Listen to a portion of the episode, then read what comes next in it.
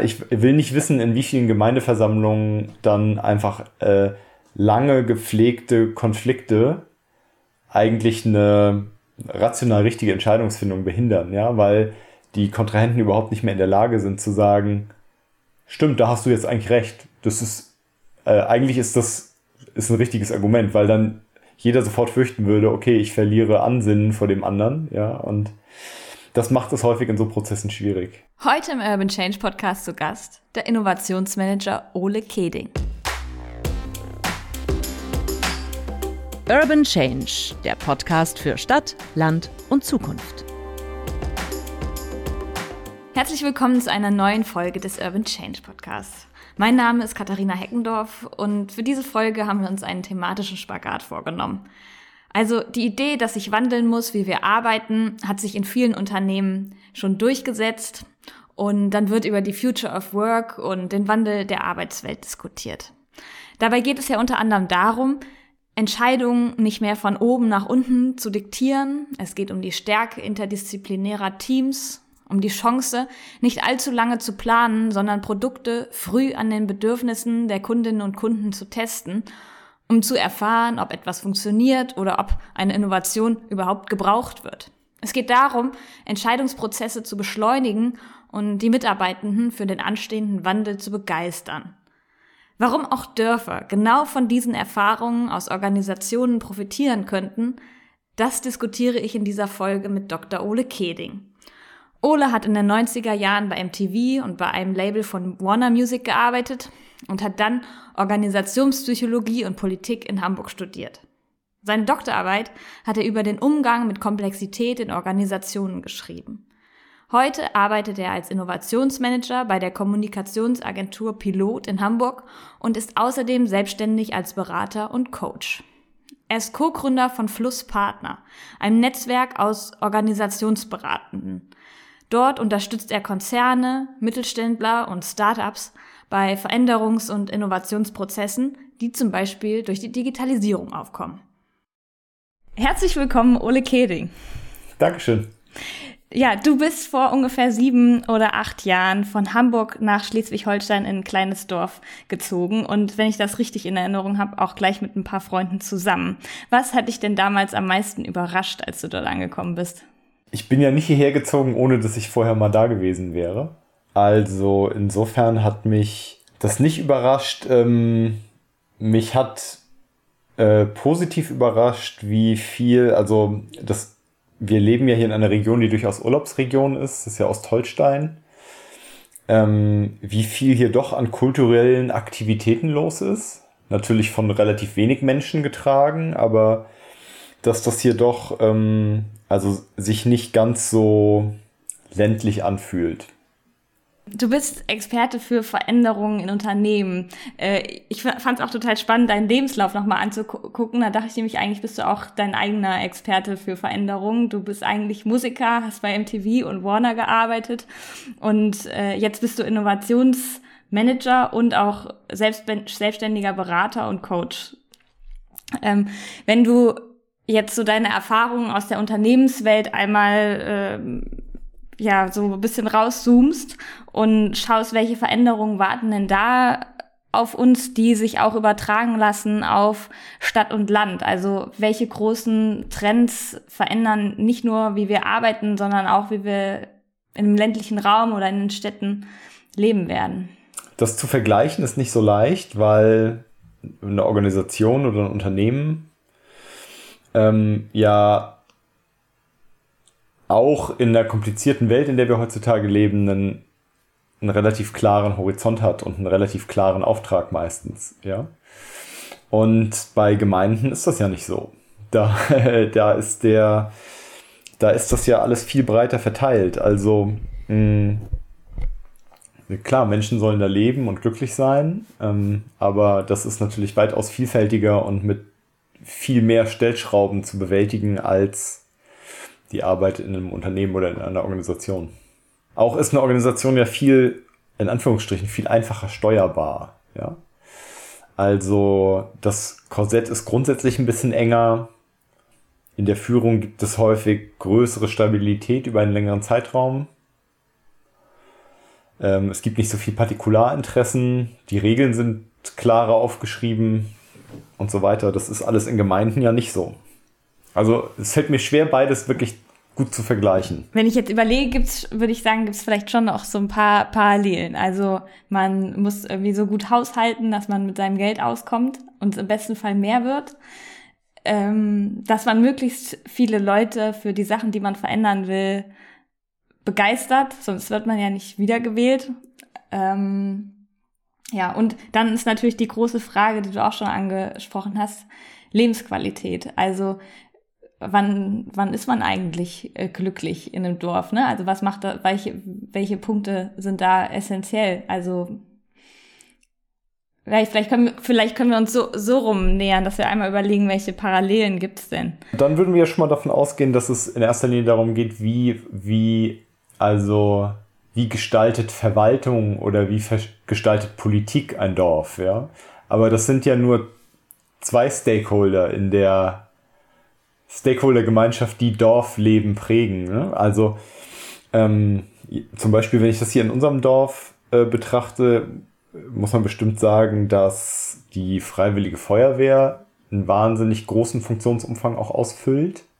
Ja, also Feste organisiert, äh, so einen engagierten Dorfkern bildet, äh, äh, hier bei uns im Dorf haben sie zum Beispiel jetzt auch den, den Spielplatz verschönert über Spenden und so weiter. Also das haben, da passiert ganz viel. Machen auch Jugendfeuerwehr und so weiter. Und wir sind ja nun wirklich ein kleines Dorf. Ähm, und genau, und Politik ist ja so, da gibt's immer, da gibt's ja auch häufig nur sehr beschränkten Gestaltungsspielraum.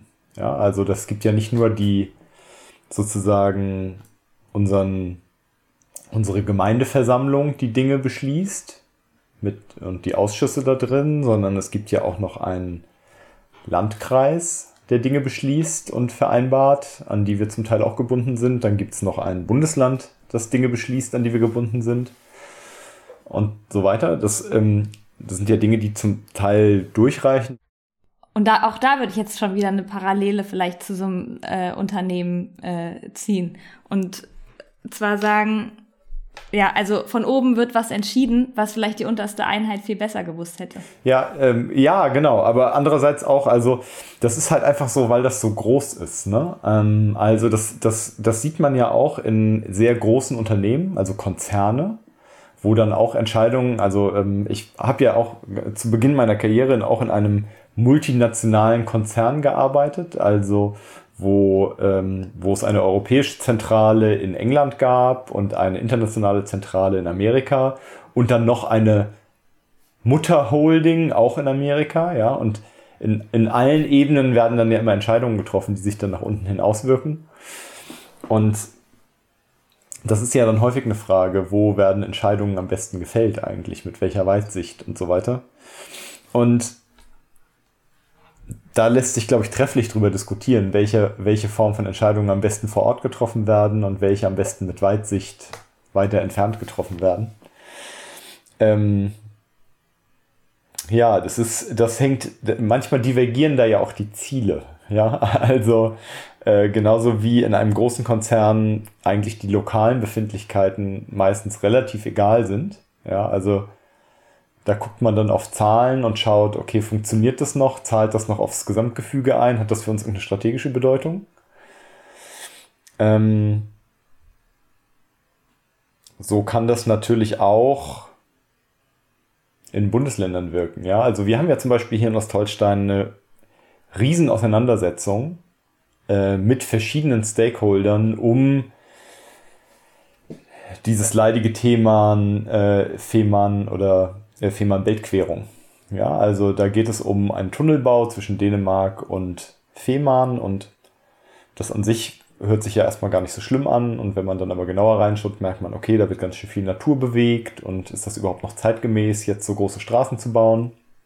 Und dann gibt's also dieses, dieses ganze Riesenprojekt, ja, das ist, mutet so ein bisschen an wie Stuttgart 21 oder der Berliner Flughafen oder so, ja, also große Projekte, Seit wann wird das geplant? Also gefühlt bestimmt schon seit 20 Jahren. Ja, genau. Das ist schon lange ein Thema. Und ähm, genauso lange gibt es da auch Widerstand gegen, weil das Projekt ist natürlich nicht hier lokal entstanden, sondern das ist ganz ursprünglich aus so einer europäischen Verkehrsidee entstanden, der, der Pan-Europa. Also es gibt überall Verkehrsachsen quer durch Europa. Ähm, das stand allerdings noch aus einer Zeit, als man gesagt hat, ja, Straßenbau ist super, weil am besten fahren Autos überall von A nach B durch Europa und äh, das äh, ist ein Garant für wirtschaftliche Gesundheit und Frieden und so weiter, aber das ist ja heute gar nicht mehr so. Wir überlegen ja eher, wie können wir Autoverkehr oder Individualverkehr wieder minimieren, weil das ist vielleicht gar nicht mehr so sinnvoll. Ja? Und ähm, äh, auf dieser Grundidee ist das irgendwann mal gemacht worden. Dann gab es einen Staatsvertrag, der zwischen der Bundesregierung und ähm, der dänischen Regierung vereinbart worden ist. Und ohne die üblichen Verfahren an Stakeholder-Engagement, die normalerweise so große Infrastrukturprojekte eigentlich vorher machen, dass sie mal eben fragen, okay, was hat das denn für eine Bedeutung für diejenigen, weil so ein Tunnel wird nicht immer alleine gebaut, sondern dann müssen ganz viele Zuwege da gebaut werden und das ist ja alles sehr sensible Natur und Tourismusgegend und das, da fühlen sich vielleicht viele Leute gestört. Und da hat man einfach nicht genug Argumente gehört. Ja, und genau, und jetzt gibt es da halt so einen großen Staatsvertrag und dadurch wird der Raum da rum zu agieren plötzlich sehr eng. Und das ist dann für alle eigentlich total anstrengend. Ja, die, die Bundesbahn, die dann versuchen muss, Trassen zu planen. Das ist dann auch eine Belastung für alle Menschen, die hier wohnen. Äh, das äh, war schon spannend oder ist spannend, das hier vor Ort mitzuerleben und auch, auch ein Stück weit frustrierend. Ne? Also genau wie das immer, wenn weit entfernt Entscheidungen getroffen werden, die vor Ort Menschen betreffen. Mhm. Also in dem Fall ist es ja dann wahrscheinlich auch sogar so, also du bist ja auch noch wählbarer Bürger. Wenn ich das richtig verstanden habe, ist das so eine Art Dorfabgeordneter im Dorfparlament. ja, genau, Parlament, genau, das ist die Gemeindeversammlung. Und ähm, da, genau, wir werden, äh, wir, wir stellen uns auch zur Wahl alle paar Jahre. Und ähm, genau, und da, ähm, äh, wenn, wenn man sozusagen innerhalb einer Partei oder einer Koalition den Bürgermeister stellt, äh, dann oder auch in der Opposition ist, dann organisiert man sich darunter, kriegt halt Sitze in den Ausschüssen äh, sowas wie Finanzausschuss und Wegeausschuss und Tourismusausschuss gibt es bei uns hier. Das sind so Beispielausschüsse. Und da äh, werden dann die Entscheidungen der Gemeinde gefällt. Wenn da jetzt so ein riesiges Projekt in gewisser Weise ja von oben aufoktroyiert wird, wie geht ihr da jetzt dann äh, da heran? Also versucht ihr da irgendwie noch so kleine Stellschrauben zu verändern oder ist das eigentlich sogar gar nicht mehr möglich? Genau, also da gibt's, dann gibt's dann auch wieder, und das zeigt mal wieder, wie vielschichtig sozusagen so Leben in Gemeinden ist. Also natürlich gibt's dann die Gemeindeverwaltung, die dann darüber berät, was können wir tun. Tatsächlich kann eine Gemeindeverwaltung äh, da wahnsinnig wenig tun. Vielleicht noch ein Hinweis an der Stelle. Ich meine, das ist ja jetzt ein Beispiel von ganz vielen. Ne? Also Nord-Süd, Stromtrassen, Autobahnen, alle möglichen riesigen Projekte, wo eben von einer höheren Stelle dann bestimmt wird, was passiert. Das gibt's ja überall in Deutschland. Tatsächlich ist es dann so, dass wir als, als Gemeinde dann natürlich, dann gibt es äh, eine ganze Menge Bürgerinitiativen, die parallel arbeiten. Die sind dann auch wieder Stakeholder, die arbeiten. Die versuchen dann auch verschiedene Gemeinden miteinander zu vernetzen die gemeinsame Interessen haben und dann kann man, äh, da kann man mit größerer Stimme sprechen, dann versucht man erstmal Austausch zu haben, okay, was sind überhaupt Konsequenzen, was heißt das, worauf müssen wir achten und äh, hier, hier gab es eine sehr breite Koalition, auch über verschiedene Parteien hinweg, ähm, die alle das, ähm, die, die Ablehnung dieses großen Projektes verbunden hat. Und äh, häufig wird es dann irgendwann sehr juristisch und sehr kompliziert. Und ähm, meistens werden diese Entscheidungen dann ja auch gar nicht auf der eigentlichen Entscheidungsfrage gestellt, brauchen wir das oder wollen wir das, sondern meistens braucht es dann ja irgendwelche juristischen Winkelzüge, um das zu ermöglichen oder zu verhindern. Sind die Unternehmen in dem Fall schon beauftragt? Ja, genau. Also ich glaube, auf dänischer Seite wird schon länger gebaut. Da lässt sich ganz trefflich darüber diskutieren. Ja, und das ist ja genau der Unterschied zwischen einem Unternehmen und zu einem sozusagen Land, was hier der Allgemeinheit gehört. Ähm, wie, wie geht man da gut mit um? Ja, also äh, da gibt's äh, ne, natürlich die Gewaltenteilung, dann gibt's verschiedene Gerichte, die dafür sorgen können, Entscheidungen treffen können. Es gibt äh, verschiedene politische Wege, auf denen man das hoch eskalieren kann, ja, und dann wird da häufig eine Entscheidung getroffen. Ist bestimmt auch, also da sind bestimmt auch einige, ähm, einige hier frustriert von politischen Amtsträgern. Ja, also es war ja auch ein Riesendiskussionspunkt bei den Grünen in Schleswig-Holstein, ob das, äh, ob man äh, die Zusage oder die Ablehnung für das Projekt opfern soll, um an der Regierung beteiligt zu sein. Ja. Ich will deine Frage dann nochmal aufnehmen. Wie geht man da gut mit um, wenn man das jetzt als Unternehmen in der heutigen Zeit unter dem Gesichtspunkt des Wandels äh, der Arbeit betrachten würde? Dann würde man ja vielleicht sagen, ja, man muss das erstmal testen bevor man da jetzt 20 Jahre plant. Agiles Arbeiten. Wenn du quasi versuchst, dieses Problem ins Unternehmen zu machen, was wären dann die Tools, die man da benutzen würde für so ein Thema? Um, um zu sagen, also, wie geht man da gut mit um? aus meiner Sicht wäre ein moderner Weg, mit sowas umzugehen, frühzeitig zu gucken, okay, wer sind denn eigentlich alles Betroffene und Involvierte in so einem Projekt und zu gucken, ob man die nicht ähm, gemeinsam an einen Tisch holen kann.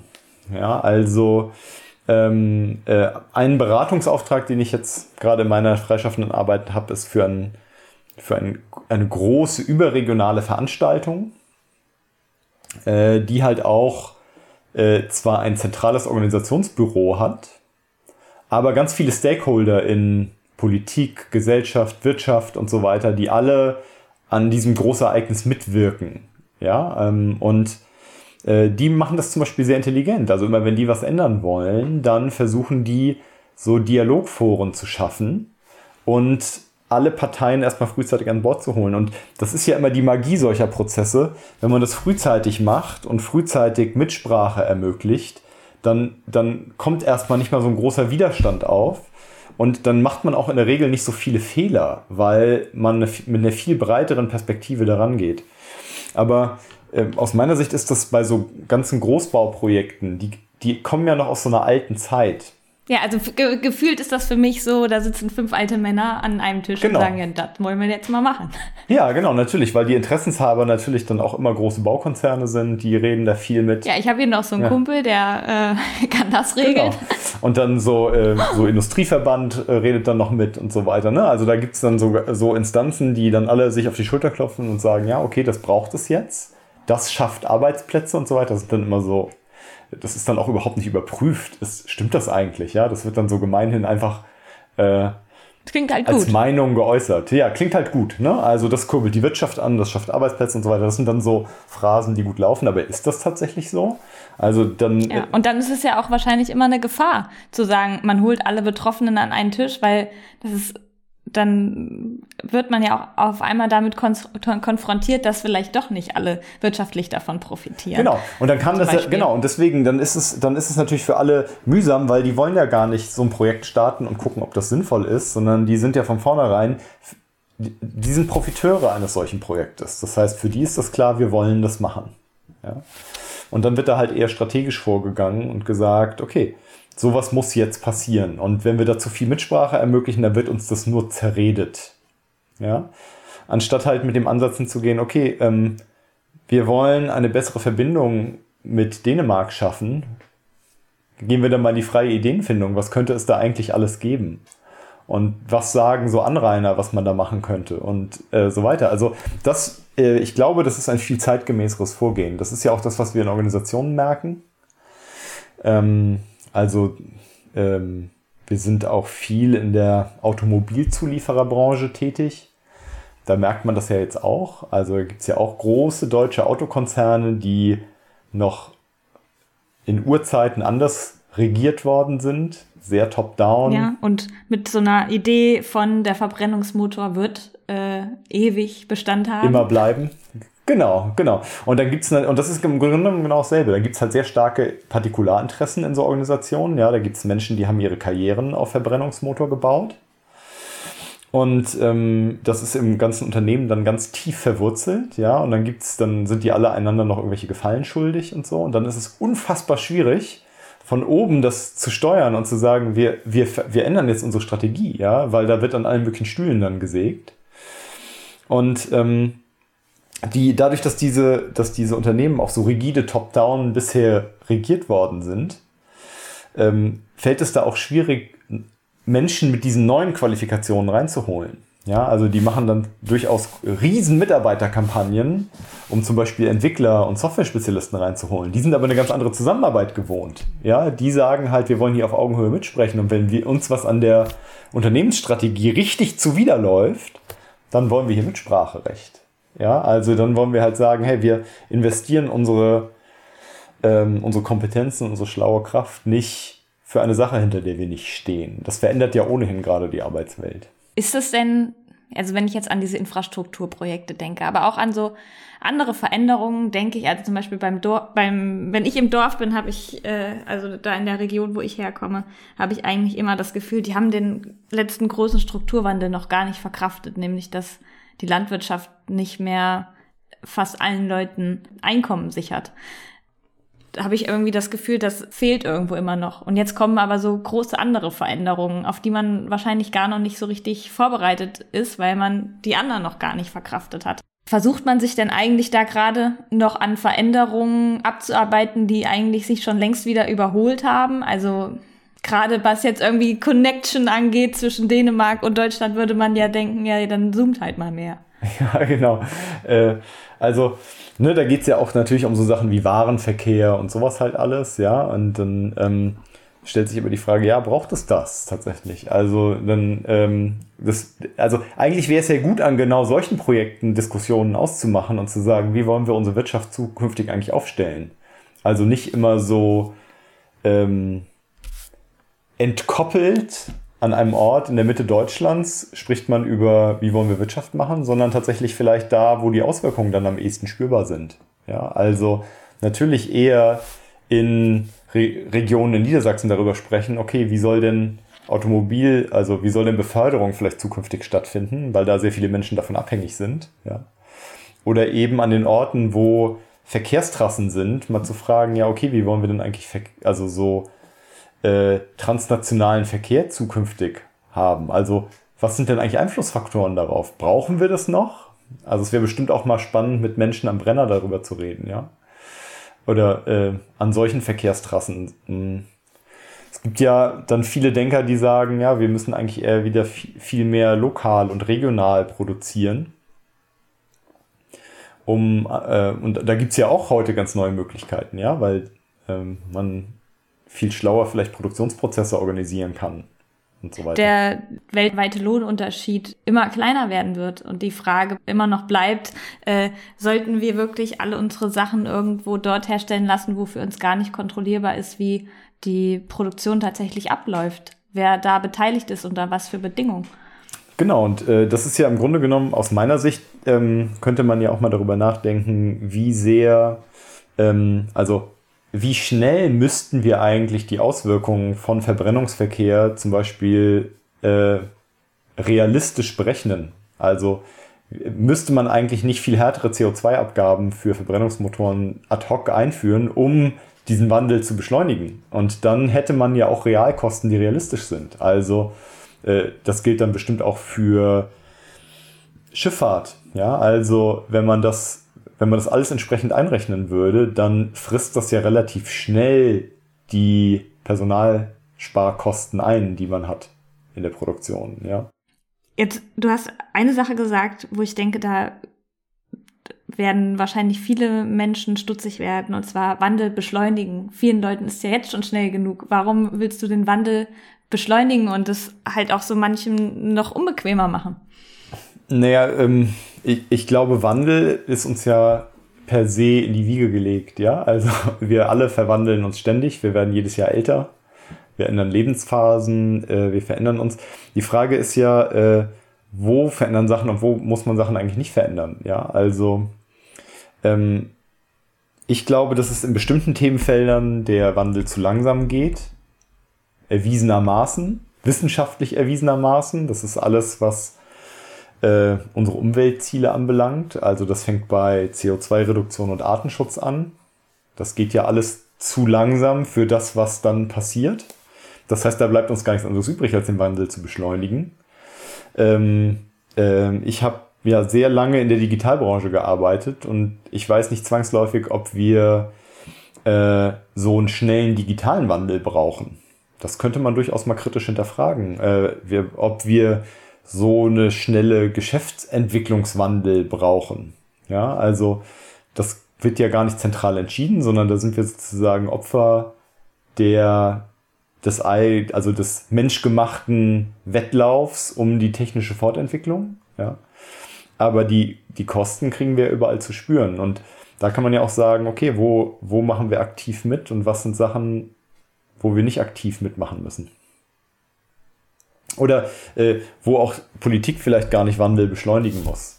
Ja, aber äh, es, all das, was sozusagen unsere Allgemeingüter angeht, ja, Natur, Land, also Natur zu Land, zu Wasser, ähm, zu Luft, äh, das sind ja alles Ressourcen, auf die wir alle gemeinsam zurückgreifen. Und da geht mir der Wandel tatsächlich viel zu langsam.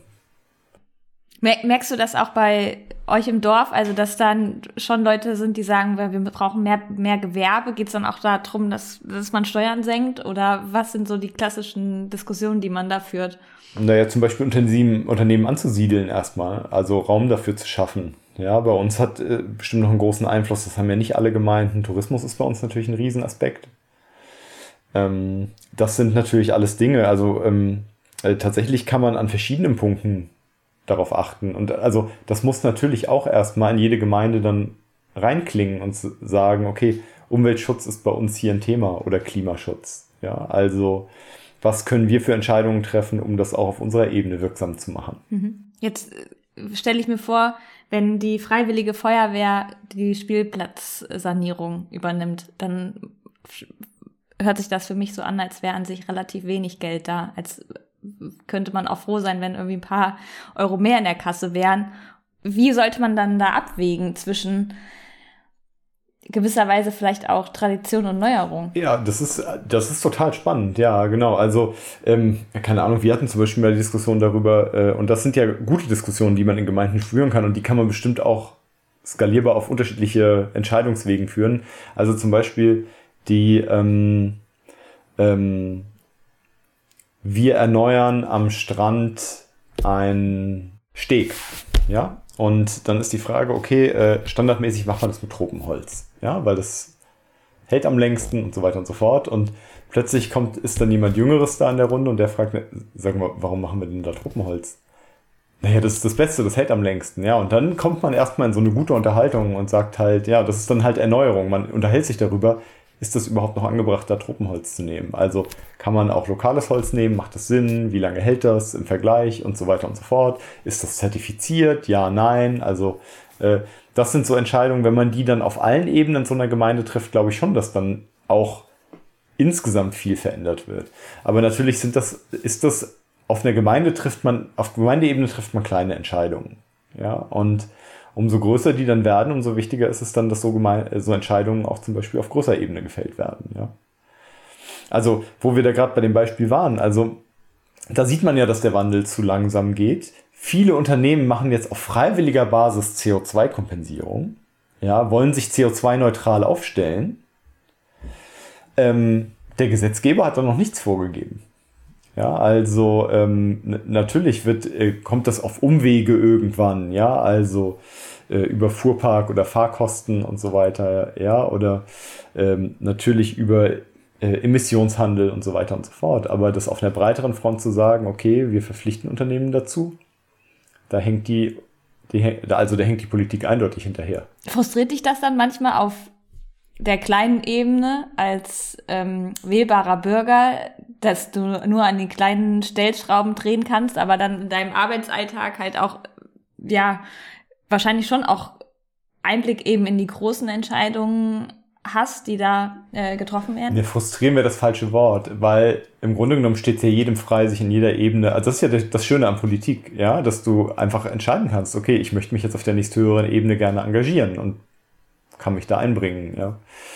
Ähm, für mich war das erstmal wichtig, hier vor Ort in der Gemeinde Verantwortung zu übernehmen, weil hier meine Kinder groß werden und so weiter und dann auch mal zu verstehen, was kann man hier mitgestalten. Ähm, und ähm, klar, äh, gibt es dann immer Gedankenspiele. Okay, ähm, sollte ich die Einblicke, die ich auf verschiedenen Ebenen in der Gesellschaft jetzt schon gesammelt habe, nutzen, um mich politisch auf einer höheren Ebene zu engagieren. Äh, also es sollte eher Antrieb sein als Frustration. Glaubst du denn, dass Kreativität das ist, was auf dem Dorf dann in so einer Verwaltung ähm, mangelt? Oder ist es eher nur Zeit? Oder woran fehlt es euch, dann wirklich viel zu bewegen? Naja, klar, also Kreativität ist äh, manchmal tatsächlich gefragt und wenn man sich die Verwaltung anguckt, ähm, das ist, also Verwaltungsarbeit in Deutschland ist unfassbar aufwendig. Ja, also das, was an Bürokratie da bewegt wird, ich habe großen Respekt vor den Menschen, die in den Verwaltungen arbeiten. Also was da an Kleinkram aufbereitet und verarbeitet werden muss, ja, das ist schon, ähm, da bleibt nicht viel Platz für kreative Entscheidungen. Ja, es gibt, es gibt ganz viel einfach Tagesentscheidungen, die getroffen werden müssen. Und wenn es da unterschiedliche Ansichten in den, in den Parteien vor Ort gibt, dann sind das manchmal schon um kleinste Investitionen halt große Auseinandersetzungen und ähm, Verwaltung muss trotzdem funktionieren. Ja, und das geht dann ja meistens gar nicht um visionäre große Sachen, sondern vielmehr darum, äh, welcher Abfluss in welcher Straße, welches Straßenbett wird wann wo erneuert. Das sind dann halt so Fragen, die dann diskutiert werden. Was, was gibt der Haushalt dieses Jahr her? Was nächstes Jahr? Wie machen wir das? Wie organisieren wir Abwasser und so weiter und so fort? Das sind alles ganz, das sind die Fragen, die hauptsächlich äh, Gemeindeverwaltung beschäftigt. Fehlt dann da dann der Raum für die wichtigen Fragen oder sind das die wichtigen Fragen? Ich glaube, auf der Ebene sind das auch wichtige Fragen, klar, weil nur so läuft es in Gemeinden. Ja, also nur so wird gesichert, dass, ähm, dass Straßen gut aussehen, dass Kindergärtenplätze da sind, dass äh, Streitereien vorgebeugt wird, dass klar wird, wo wer bauen darf und wie er bauen darf. Äh, das, ich glaube, das ist alles sehr, sehr wichtig. Und ich, ich denke manchmal, ähm, ich habe den Eindruck, dass Gemeinden viel mehr noch voneinander lernen könnten. Ich habe, äh, also vielleicht gibt es da auch mehr und ich habe das nur noch nicht mitgekriegt, ähm, weil ich da ja auch noch nicht so lange involviert bin. Aber ähm, was gibt es eigentlich für Best Practices und wie können Gemeinden eigentlich gemeinschaftlich mehr tun und gemeinsam lernen und äh, gemeinsam Dinge vorantreiben?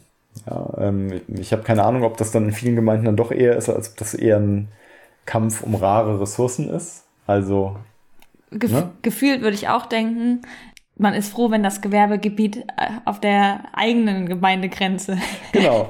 liegt und die Straße auf der anderen. Genau, also das sind ja alles dann so Fragen. Aber dazu bin ich, da müsste man vielleicht mal einen alten Hasen in der Gemeindearbeit fragen. Also jemanden, der da der da mehr Erfahrung hat. Gibt es da eigentlich so gemeindeübergreifenden Austausch? So in, in meiner Wahrnehmung, wie man Wissen in, um wieder den Rückschritt zur Organisation zu machen, ja. Also, ähm, wenn es da große Datenbanken gäbe, wo, wo man zum Beispiel bestimmte Sachen einfach nachlesen könnte.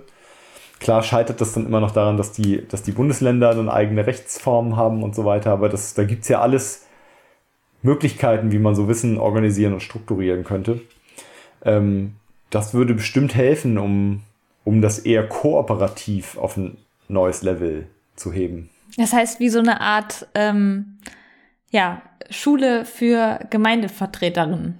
Ist es eine Schule oder ist es einfach nur eine Wissenssammlung?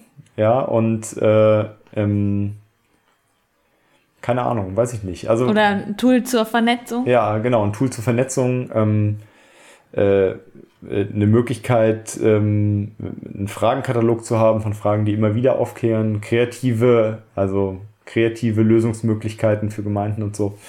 Ich, äh, wäre bestimmt spannend. Die Brand 1 hatte ich 2018 interviewt und die Überschrift war System gegen Mensch und du hast gesagt, Intoleranz und Borniertheit, ganz gleich gegen wen sie sich richtet, verhindern Entwicklung. Wie viel ist da auch auf dem Dorf dran? Wahnsinnig viel, ne? natürlich. Also wir Menschen sind ja alle, also das ist tatsächlich etwas, was uns überall begegnet, also was mir in meinem Arbeitsalltag und meinem äh, Engagement überall begegnet. Ich will auch gar nicht schreien, dass ich da selbst frei von bin, ja, obwohl ich das kritisiere. Aber ähm, tatsächlich ist es ja so, ähm, wir sind, ähm, das, das lernt ja jeder Psychologiestudent schon äh, im Grundstudium mit dem Eisbergmodell, dass so viel Unterbewusstes uns steuert und dass so viel von Emotionen ausgeht und so weiter. Und ähm, vielleicht das Eisbergmodell einmal kurz nochmal erklären. Also es gibt, es ist ein Eisberg, die, die meisten Sachen sind unter der Wasseroberfläche und man kann sie nicht sehen. Und dort sind Jetzt musst du mir helfen. Ja, genau. Äh, über der Wasseroberfläche sind Zahlen, Daten, Fakten, äh, inhaltliche Standpunkte und unter der Wasseroberfläche sind ist das Unbewusste oder Unterbewusste, alle Dinge, die uns emotional steuern, Ängste, Gefühle, äh, äh, all das, was, ähm, was sozusagen aus dem Bauch heraus passiert, ja. Und ähm, äh, aus meiner Sicht wahrscheinlich, ich will nicht wissen, in wie vielen Gemeindeversammlungen dann einfach äh, lange gepflegte Konflikte eigentlich eine rational richtige Entscheidungsfindung behindern, ja, weil die Kontrahenten überhaupt nicht mehr in der Lage sind zu sagen, stimmt, da hast du jetzt eigentlich recht. Das ist, äh, eigentlich ist das ist ein richtiges Argument, weil dann jeder sofort fürchten würde, okay, ich verliere Ansinnen vor dem anderen, ja, und das macht es häufig in so Prozessen schwierig. Und die Familien streiten schon seit zum Beispiel Jahrhunderten miteinander. Genau, oder äh, äh, jemand ist, äh, ist beleidigt, weil, ähm, weil er eine Wahl verloren hat oder weil er nicht gesehen wird von den anderen und so. Also oder weil er vor 50 Jahren eine Abfuhr bekommen oder hat. Oder sowas, genau, ja. äh, also das wirkt ja alles viel mehr, ja. Und ähm, ähm, es wird bestimmt auch auf der politischen Ebene, auf größerer Ebene spielt sowas auch eine Rolle. Ja, es geht ja immer um Ansehen in irgendeiner Form. Das ist glücklicherweise das, was, was man in, äh, in Unternehmen halt, in, indem man so Leute wie uns engagiert, immer sozusagen rausholen kann. Ja, man versucht halt einfach das, was agile Teams häufig machen, man versucht halt die objektiv richtige Entscheidung zu treffen und hat dann äh, methodische Kniffe, mit denen man halt dafür sorgt, dass eben nicht derjenige mit dem größten Gehalt die Entscheidungen trifft, sondern immer bei jeder Entscheidung wieder der, der die besten Vorschläge macht. Welche methodischen Kniffe könnte man jetzt den Leuten vielleicht mitgeben in die Dorf, in die Gemeindeversammlung? Ach, wenn ich da eine Antwort drauf hätte, da bin ich tatsächlich gerade im Moment viel dran am überlegen, okay, was kann man da eigentlich machen, um das also kann man da überhaupt was machen? Und wer könnte da was machen? Ja, jetzt äh, sitze ich da ja auch auf einem Stuhl, der schon geprägt ist und so. Ich habe dann auch schon häufig gedacht, Mensch, können wir nicht einfach mal die Probleme lösen, anstatt hier so lange rumzudiskutieren und so weiter. Aber dann denke ich, naja, schwierig. Ja, also moderierte Prozesse sind bestimmt immer hilfreich, aber ich glaube, dass der Aufwand wahnsinnig hoch wäre, sowas ähm, sowas standardmäßig in alle Entscheidungsprozesse in einer Gemeinde einzubinden, wenn nicht unmöglich. Ja, aber das bleibt ja vielleicht auch ein, ein politischer Auftrag für, für die Weiterentwicklung unserer Demokratie. Wie kann man eigentlich dafür sorgen, dass demokratische Entscheidungsprozesse auch da besser werden? Ja, ähm, auf, auf Ebene der Ausschüsse und Beschlüsse, also zum Beispiel, indem man ähm, dafür sorgt, dass bestimmte Dinge einfach zum Beispiel anonym abgestimmt werden und, äh, und auch schon die Vorschläge anonym reinlaufen, das könnte ja auch schon helfen. Und äh, dann ist es natürlich schwierig, immer später festzulegen, okay, wer war jetzt derjenige, der das gut gemacht hat. Also ich bin zum Beispiel ein Riesenfan von, äh, in, in England wird da ja gerade viel rumexperimentiert von, von so, ähm, wie heißen die nochmal, Bürger, ähm, Bürgerräten also so äh, quasi wie Geschworenengerichte in den USA. Also, dass man zu bestimmten Fragestellungen auch einen Bürgerrat einbezieht und das sind einfach auf, äh, aufgrund von einem Schlüssel zusammen, also anonym zusammengestellt, äh, Leute aus allen Schichten der Bevölkerung repräsentativ. Und äh, die kriegen dann einen moderierten Raum zu diskutieren und ähm, äh, dann können die ihre Entscheidung dazu einbringen. Ja, also dann gibt's noch mal so ein so, ein, so eine Public Opinion, ja, also irgendwas von Leuten, die, die einfach nur für die Sache ein Interesse haben aus ihrer Perspektive raus und die kein, die nicht langfristig wiedergewählt werden müssen oder sowas. Glaubst du denn generell, dass in Dörfern, aber letztendlich auch in Städten mehr gedacht werden sollte wie in modernen Unternehmen? Weiß ich nicht, ob ich das so pauschal sagen würde. Ich glaube aber, dass da gut voneinander gelernt werden könnte, ja. Was wären so die wichtigsten Punkte, wo unbedingt voneinander gelernt werden müsste? Was meinst du? Entscheidungsfindung anders herbeizuführen, äh, Beratung und Austausch anders zu organisieren, ähm, zu trennen zwischen wer sind fachliche Experten, wer sind Prozessexperten, wer sind administrative Experten und so weiter und das in diesen Rollen auch klarer voneinander abzugrenzen und dann jeweils da unterschiedliche Perspektiven einzubringen. Ja, ähm, das wäre bestimmt hilfreich. Das ist ja häufig sind das ja Diskussionen, die sich dann mischen. Ja, und gute politische Diskutierer sind dann die, die am Ende der Diskussion sich ihr bestes Argument für Ende aufgehoben haben. Ja, also dann verwischt, verwischt das ja häufig. Ja, dann weiß niemand mehr, was am Anfang gesagt worden ist. Ähm, und manchmal wird halt eine Entscheidung in dem Sinne oder in dem Sinne getroffen, aber vielleicht wäre es viel kluger, da unterschiedliche Rollen zu verteilen. Wenn du als ähm, Innovationsmanager in einem Gemeindeparlament sitzt, juckt es dir dann die ganze Zeit in den Fingern und du willst irgendwelche Tools auspacken und einen Flipchart und wie ist das? Ja, das bringt es ziemlich auf den Punkt. Ja, natürlich. Also klar, wenn da eine Diskussion aus dem Ruder läuft, ich denke mir, können wir das nicht erstmal trennen zwischen sauber auflisten, was sind hier eigentlich Argumente äh, auf der Pro- und Kontraseite, wie sind die gewichtet, aus welcher Ecke kommen die, wie ist die Datenbasis dahinter, äh, gibt es verschiedene andere Stakeholder, die diese oder jene These stützen, ja, und dann bereitet man das für alle feinsäuberlich auf und wenn man das dann vorliegen hat, dann stimmen wir darüber ab, was ist denn eigentlich der sinnvollere Weg, ja, und gibt es dann vielleicht jemand, der ein Veto hat, weil er also in Unternehmen sind das ja manchmal so Leute, die Qualitätsmanagement machen oder Safety Manager sind oder so, ja, die haben dann so ein Veto und sagen, oh, Moment, ja. Ähm, sowas kitzelt mir da total in den Fingern. Oder wenn man erstmal, wenn man erstmal Konfliktklärung am Anfang macht, bevor man zu den sachlichen Entscheidungen kommt, damit man die Bauchebene erstmal so austariert hat, dass da alle erstmal die richtigen Entscheidungen treffen können und nicht die Konflikte alles überdecken. Ja, ganz bestimmt. Ja, das waren doch jetzt schon total äh, gute Tipps, die man so mitnehmen kann. Nur mal für den Hinterkopf. Ja, absolut. Danke, Ole. Ja, danke dir. Danke für das spannende Gespräch.